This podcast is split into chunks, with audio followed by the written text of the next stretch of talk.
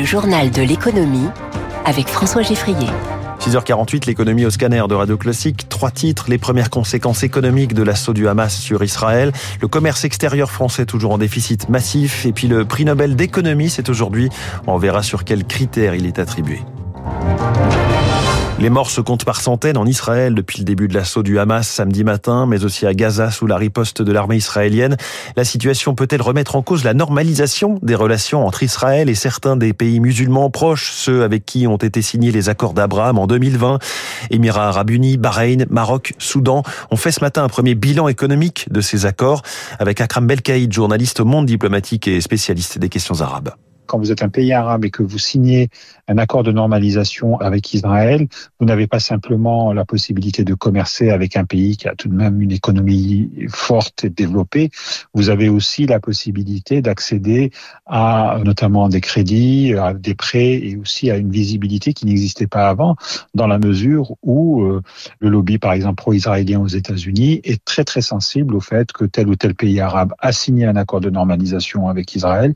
Et donc vous avez des avocats, des gens qui vont vous aider à développer vos marchés, à développer vos produits et à peser sur l'administration américaine si vous avez le moindre problème en termes de droits de douane, d'intervention du ministère de la Justice, etc. Mais en règle générale, et selon tous les sondages qu'on a dans le monde arabe, on voit bien que la population, y compris en Arabie saoudite, y compris aux Émirats arabes unis, demeure à cette normalisation. Les attaques de ce week-end ont provoqué des annulations de vols en cascade depuis ou à destination de l'aéroport international Ben Gurion de Tel Aviv. Air France, Transavia, Lufthansa, Swissair ou encore Air Canada ont gelé leur rotation. Cette plateforme est cruciale pour Israël, même si euh, au niveau mondial ce n'est pas un hub de premier plan. Explication d'Arnaud Aimé, directeur général France de SIA Partners et spécialiste des transports. L'aéroport euh, Ben Gurion de Tel Aviv, c'est le hub de la compagnie nationale El Al, qui est en fait plutôt une petite compagnie. C'est 45 euh, appareils, 4000 salariés. C'est pas une grande compagnie internationale. Notamment, ça dessert pas un certain nombre de pays arabes. Donc, du coup, l'aéroport Ben Gurion, il n'est pas au centre de la carte aérienne mondiale. Il accueille une vingtaine de millions de passagers, c'est-à-dire à peu près quatre fois moins que Paris-Roissy. Donc, à l'échelle mondiale, ça perturbera pas trop les opérations. Les frontières terrestres euh, connaissent un trafic euh, assez limité. Et cet aéroport, il a une importance stratégique pour Israël.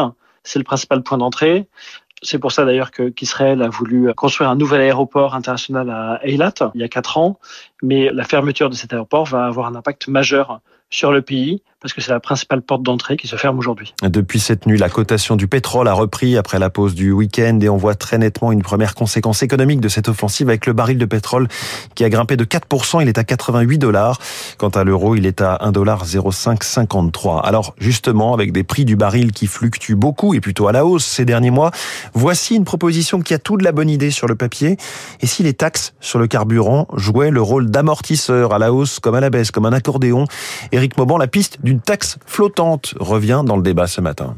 C'est ça, ce n'est pas une idée nouvelle. Hein. Elle avait été instaurée entre 2000 et 2002 avant d'être abandonnée en raison de ses effets pervers. Elle permettait d'amortir le prix à la bombe avec une fiscalité fluctuant en fonction du cours du baril. Plus il montait, plus les fiscalités s'allégeaient, une mesure efficace mais très onéreuse.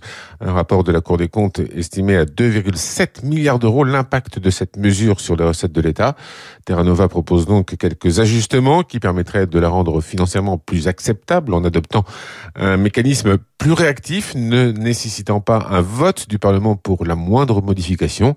Si le nouveau dispositif passerait par le vote d'un barème ajustable chaque semaine, qui serait défini et donc voté tous les ans, il aurait mérite de coûter moins cher à l'État et de lutter contre l'inflation. Toutefois, cette proposition est considérée par le ministère de l'économie comme une fausse bonne idée qui ne serait pas de nature à calmer la colère des automobilistes dès lors que le litre de carburant dépasse les 1,50€. Éric Mauban, direct. Simple idée de taxe flottante d'un côté, vraie menace de taxe de l'autre, mais cette fois sur le raffinage. On sait que le gouvernement veut reconduire la taxe instaurée l'an dernier, qui avait rapporté 200 millions d'euros prélevés chez Total Energy.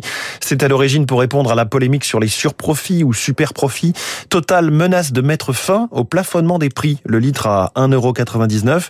Je ne sais pas si on le prolongera, déclare le PDG du groupe Patrick Pouyanné, si le gouvernement veut aussi mettre des taxes sur le raffinage.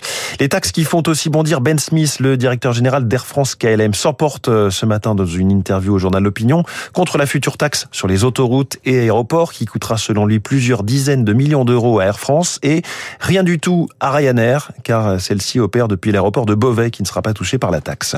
Le commerce extérieur français est à la peine, déficit de 8 milliards d'euros sur le mois d'août, la facture énergétique pèse lourd. Mais il faut souligner tout de même les 3 milliards d'excédents dégagés par la France, non pas dans les biens mais dans les services. Daniel Mirza est professeur d'économie à l'université de Tours, laboratoire d'économie d'Orléans. Mais dans les services, la compétitivité a fortement augmenté par rapport aux autres pays comparables euh, autour de nous. Euh, mais chez nous, ça s'est nettement mieux développé qu'en Allemagne. Pas nécessairement dans les services de tourisme. Le tourisme, ça a toujours été un point plutôt fort chez nous, ni dans le transport. Non, non, dans d'autres services, comme du conseil, des services de recherche-développement, d'intermédiation financière, par exemple. Et ça, on le voit pas assez, et alors qu'il faut le mettre en avant parce qu'on n'est pas seulement bon, mais très bon. Et on parlera des chances de la France à l'export. Comment redresser la barre de ce commerce extérieur avec le directeur général de Business France, Laurent Saint-Martin, à 7h15. Le début des rencontres bilatérales entre Elisabeth Borne et les leaders des syndicats et du patronat cette semaine en amont de la conférence sociale du 16 octobre, euh, lundi prochain, sur les salaires. Un mot d'immobilier avec Bruno Le Maire qui annonce un élargissement du prêt à taux zéro. 6 millions de Français sont potentiellement concernés, mais l'objectif reste modeste. 40 000 dossiers devraient être faits en 2024 à ce propos, si vous l'avez raté. Pourquoi l'immobilier est régulièrement en crise? C'était le thème de la chronique de Natacha Valla ce matin à 6h20. À retrouver en podcast les classiques de l'économie. Aujourd'hui va être décerné ce qui est communément appelé le prix Nobel d'économie, même si euh, on devrait dire le prix de la Banque de Suède en sciences économiques. Rares sont les Français à l'avoir remporté, ils ne sont que quatre. La dernière, c'était Esther Duflo en 2019. Quelles sont les conditions d'attribution du Nobel d'économie? Explication de Sylvain Bersinger, économiste chez Asterès. Le prix ne peut pas être attribué à un économiste après sa mort. Il faut avoir réalisé des avancées importantes dans la théorie économique.